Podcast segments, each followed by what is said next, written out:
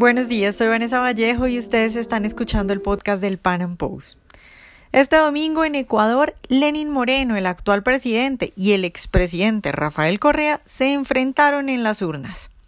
Moreno impulsó un referendo que, entre otras cosas, le preguntaba a los ecuatorianos si estaban de acuerdo con eliminar la reelección indefinida. Ganó el sí. ¿Significa esto la muerte política del expresidente Rafael Correa o le queda un as bajo la manga? Bueno, pues en el podcast de hoy hablaremos al respecto. Nuestro invitado de hoy es Luis Espinosa Godet, él es profesor de Economía de la Universidad San Francisco de Quito. Luis, buenos días y muchas gracias por estar de nuevo con nosotros. Hola, muchas gracias. Siempre es un placer estar con el Panam Post. Bueno, Luis, pues los ecuatorianos acaban de ir a las urnas a votar un referendo propuesto por Lenín Moreno. Ganó el sí, casi con el 70%. Quiero empezar preguntándote qué significa ese resultado. Bueno, es una pregunta bastante complicada porque en el fondo era un referéndum o una consulta popular en la que lo que se preguntaba explícitamente en las preguntas no era lo que todo el mundo entendía que trataba implícitamente las preguntas. Explícitamente se hacían siete preguntas sobre los temas más variados, sobre la, reelección indefinida, uno de ellos, pero también sobre la explotación del petróleo en Amazonía, sobre la minería metálica, etcétera, etcétera. Pero todos entendíamos que las siete preguntas eran la misma, era un rechazo, un apoyo a Correa. Y es en esa clave en la que creo que hay que entender y en la que creo que la mayor parte de los ecuatorianos han entendido este referéndum. Ok, Luis, pero entonces uno podría decir que ese, esas personas que votaron por el no, que es un poquito más del 30%, son todos seguidores de Correa. ¿Podríamos eh, medir los votantes de Correa con ese no de este plebiscito que acaban de votar? Pues ese análisis, ese resultado es el que ha hecho Correa, el que ha hecho los partidarios de Correa y de hecho el que ha hecho la mayor parte de los analistas ecuatorianos. Porque al fin y al cabo, a, a la pregunta 2, que era aquella que preguntaba si queríamos la reelección indefinida, teniendo en cuenta que era una pregunta prácticamente escrita con nombre y apellidos para preguntar si Correa podía volverse a presentar a las elecciones, eh, la única persona o el único movimiento político que estaba haciendo campaña a favor del no era Correa. Todos los demás partidos políticos, el espectro político, la sociedad civil ecuatoriana, estaba haciendo campaña a favor del sí, incluido el gobierno de Lenin. Por tanto, sí que no me parece nada descabellado pensar que todos los votos del no, sobre todo a esa pregunta en concreto, eran los partidarios de Correa y es así como casi todos hemos entendido la selección, el resultado. Y eso es un bueno, es un mal porcentaje, porque si decimos que tiene más del 30% en una, pues en una situación bastante difícil por todo lo que está pasando, eh, por la ruptura, y si decimos que la izquierda está dividida entre los que se van con Lenin, los que se van con Correa, entonces ese 30% significa mucho o significa poco es un magnífico resultado en el sentido de que, aunque haya sido una tercera parte, más o menos un 35%, dos terceras partes ha votado que sí, de tal manera que Correa ya no se puede volver a presentar. Eh, y esto es lo que es el, el magnífico resultado, porque aunque haya perdido con un 36%, y estoy de acuerdo contigo, y creo que el análisis que hace el movimiento político de Correa es acertado, un 36% es un voto muy, muy amplio de correísmo duro que todavía sigue apoyando a Correa de la manera más dura. Pero, de todos modos, ha ganado el sí, Correa no se va a volver a presentar y, como ocurre en todos los populismos, eh, el liderazgo es muy fuerte y el liderazgo de Correa ha sido muy fuerte, de tal manera que ha avasallado, ha cortado todos los segundones o todos los, los cuadros medios, todas esas personas que en segunda opción podrían liderar el correísmo. De tal manera que no queda nadie que pueda capitalizar todo el capital político del correísmo, porque Correa mismo, como todo líder populista fuerte, se ha molestado en destruir todas las segundas opciones, de tal manera que no queda nada más allá que pueda, que pueda utilizarse y como él no se puede volver a presentar, se puede decir que este es el certificado de función del correísmo, eso sí, todavía con un 36% de apoyo popular. Claro, pero entonces tú crees definitivamente que esto significa la muerte política de Correa o a Correa hay que seguirle poniendo cuidado, pues porque ya va a armar un nuevo movimiento, ¿no? Bueno, pero aunque arme un nuevo movimiento, él no se puede volver a presentar. Y todos los que le apoyan, que son eh, cuadros eh, segundones de la política, ninguno tiene ni el carisma ni la fuerza para, para, para capitalizar ese capital. Luego, efectivamente, Correa es un enfermo de la política, eh, es una persona realmente psicológicamente enferma, es un megalómano de primer orden y no es capaz de abandonar la política y retirarse tranquilamente. Él seguirá estando allí molestando y molestando hasta el final. Pero, como no se puede volver a presentar y como no hay nadie que le pueda capitalizar ese 36% de votos, me da la impresión de que sí que podemos decir que esta es la muerte política de Correa y con él del correísmo. Ok, Luis, quiero preguntarte un poco por, por esta, lo que hay detrás de esta pelea entre Lenin Moreno y Rafael Correa. ¿Es una pelea de fondo o es una pelea de forma? Porque hay mucha gente acá, pues en Colombia y fuera de Ecuador, en Latinoamérica, que ven esto como no, es que Lenin se arrepintió y ya no es tan de izquierda. ¿Es así? ¿Hay, hay algo de fondo ahí o simplemente es una pelea de egos?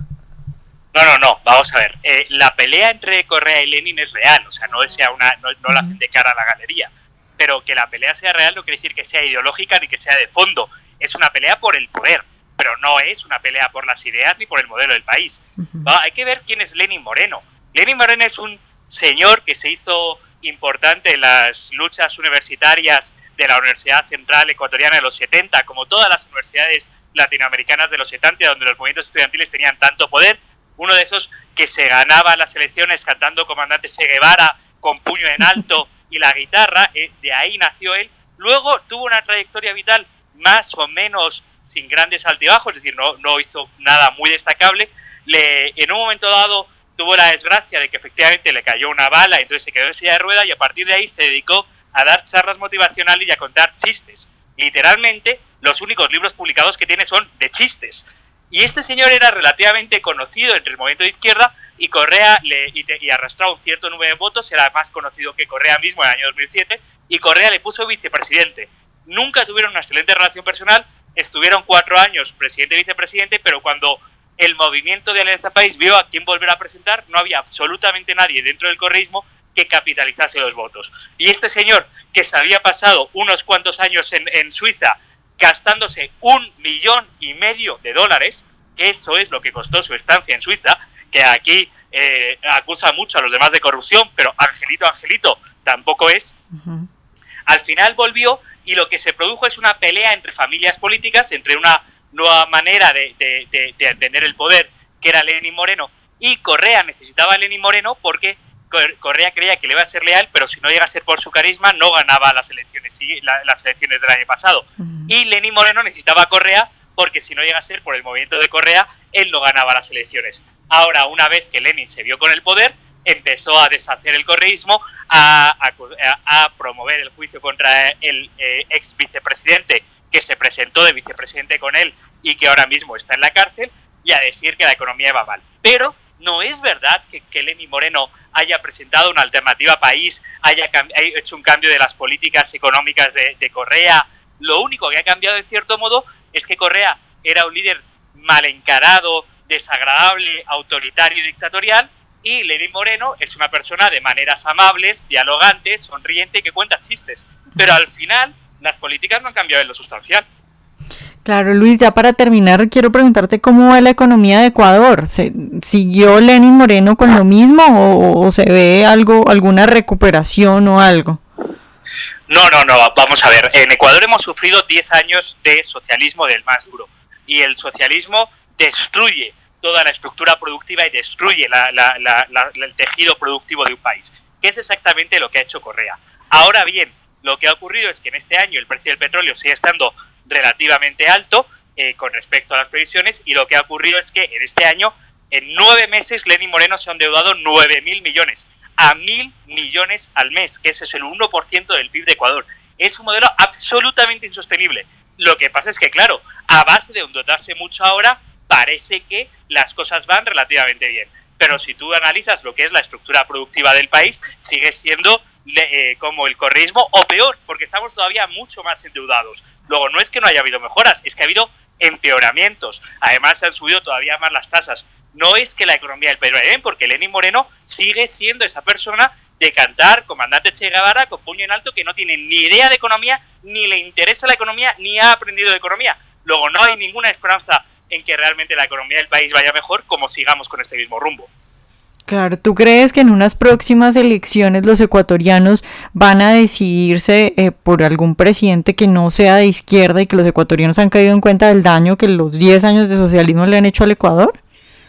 Mire, ya sé que no es muy, muy popular hablar bien de los políticos, pero hay que tener en cuenta que las anteriores elecciones, como por decirlo menos, Guillermo Lasso se quedó a menos del 1% de ganar las elecciones. Fue 49-51, aún en el caso de que las, las, elecciones fuesen completamente limpias. Entonces, sí que es muy posible, es decir, no estábamos tan lejos de eso, nos quedamos a menos del 1% de tener una alternativa liberal en este país. Así que eh, habrá que ver si de aquí a tres o cuatro años Guillermo Lasso todavía sigue dando la batalla política, sigue capitalizando. Hay que tener en cuenta que aquí la política es muy desgastante y que no hay estructuras de partidos sólidas. Es todo depende de liderazgos del momento. Por tanto, al planificar lo que ocurrirá de aquí a tres años es muy largo plazo, pero desde luego lo que sí que podemos decir es que estuvimos a punto de tener una alternativa liberal. No veo por qué no podemos tenerla la siguiente vez.